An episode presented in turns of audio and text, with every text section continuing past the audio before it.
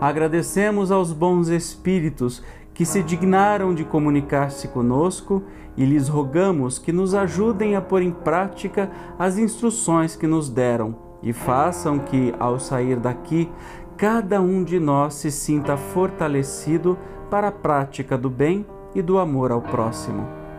Também desejamos que as suas instruções aproveitem aos espíritos sofredores, ignorantes ou viciosos que tenham participado da nossa reunião e para os quais imploramos a misericórdia de Deus.